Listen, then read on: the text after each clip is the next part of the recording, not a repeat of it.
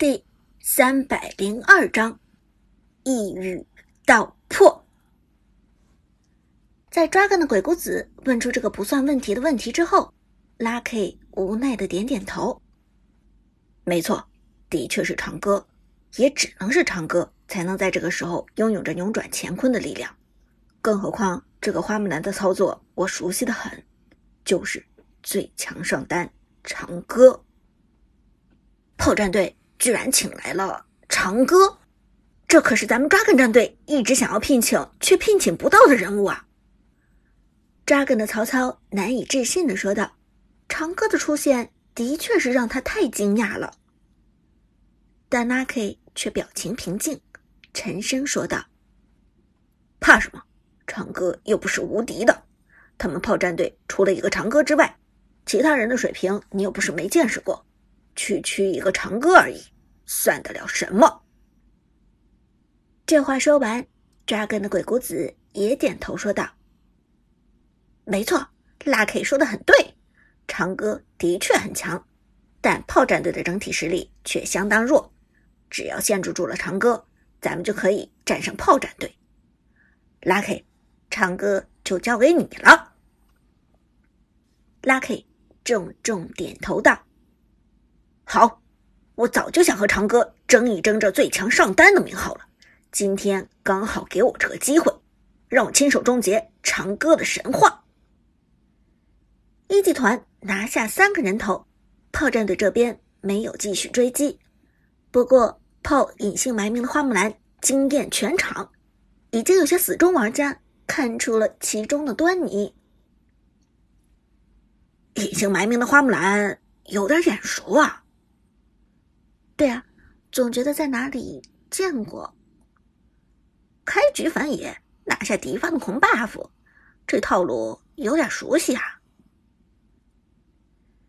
三个人头到手，苏哲的花木兰装备上已经领先了不少。转身回到下路，拿下了兵线和河蟹。花木兰吃饱之余，一点没有侵占己方刺客兰陵王的经济。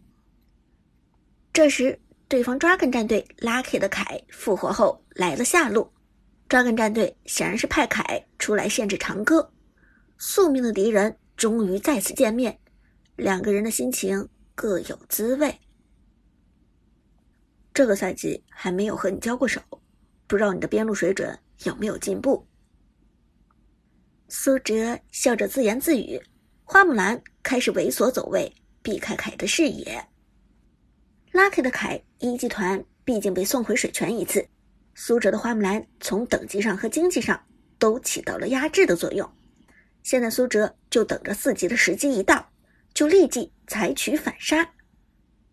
不过对面 Lucky 的凯也没有企图和花木兰单对单，他知道这场决赛绝不是两个人的战争。他虽然很想证明自己比长歌强，想要证明自己。才是真正的最强上单，但在决赛这个当口上，意气用事只能害人害己。鬼谷子，过来帮我一下！对面的花木兰前期拿了三个人头，现在比我肥得多。Dragon 的鬼谷子立即点头，放心，马上就过来。这个时间点，炮战队下路的野区应该刚被兰陵王清空。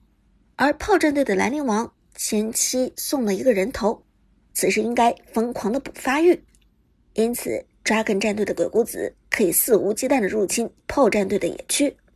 现在炮战队的野区里一个人都没有，而与苏哲对线的 Lucky 则故意走位靠前，处处都迈着破绽。Lucky 之所以迈出破绽，就是想要欺骗花木兰走位靠前。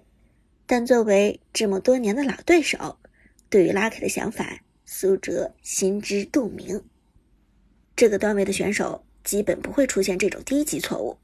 Lucky 心里对花木兰到四的时间点了若指掌，现在忽然走位靠前，原因只有一个，那就是抓根战队沉不住气，派人过来 gank 了。想到这里。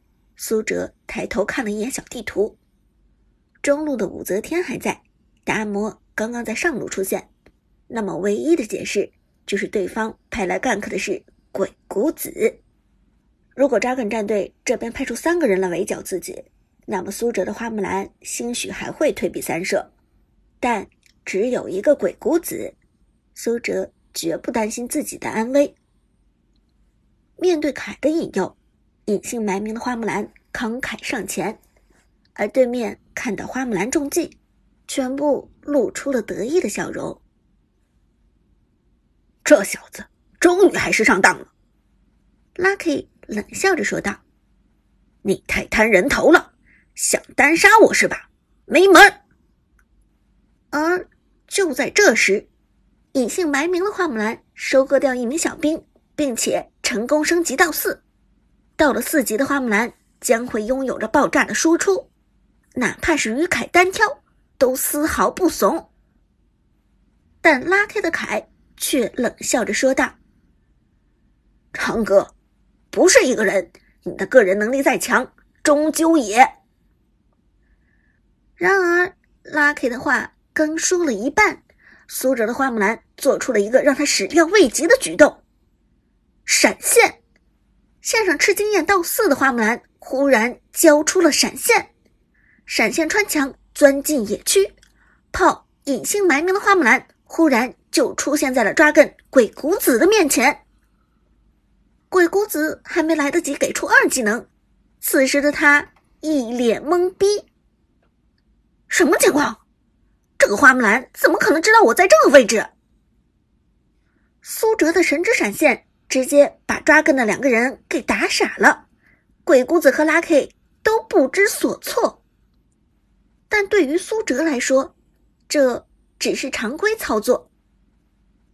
从野区能够穿墙过来拉中我的位置只有这么一处，想找出你还不容易。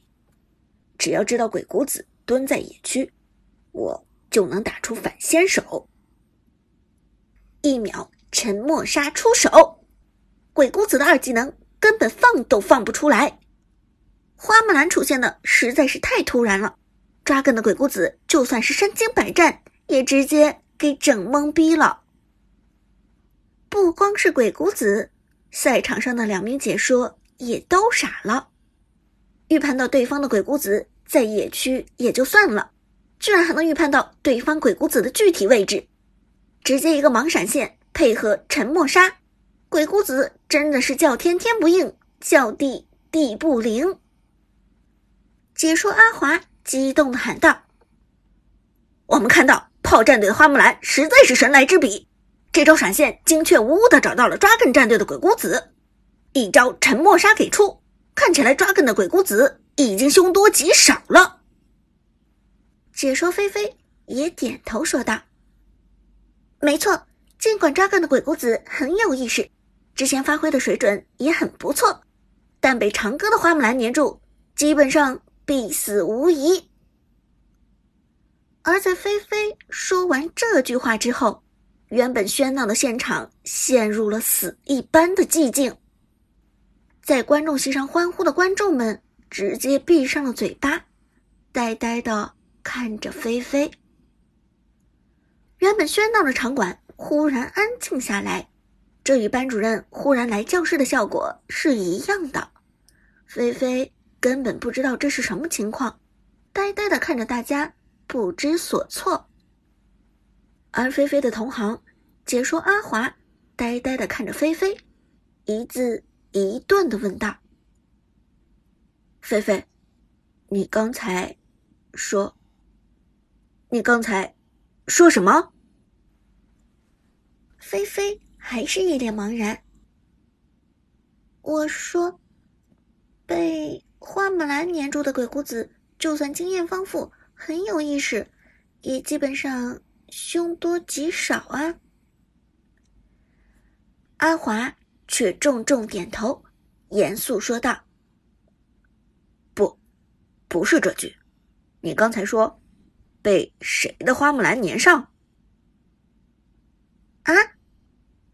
一听这话，菲菲才意识到自己说错了，因为情绪太过激动，居然一时间说出了苏哲的真身。怎么这么不小心，居然把长歌的名字给说出来了。而还没等菲菲给出一个说法，现场的观众纷纷热闹起来。我就说泡隐姓埋名的花木兰有点眼熟，果然是长歌大神。原来炮隐姓埋名就是长歌，他就是长歌，就是长歌大神。开局的套路都是一样一样的。原来他就是长歌大神。而听着观众们此起彼伏的声音，菲菲冷汗都流下来了。完了，这下闯祸了，纸终究还是包不住火，长歌还是露馅儿了。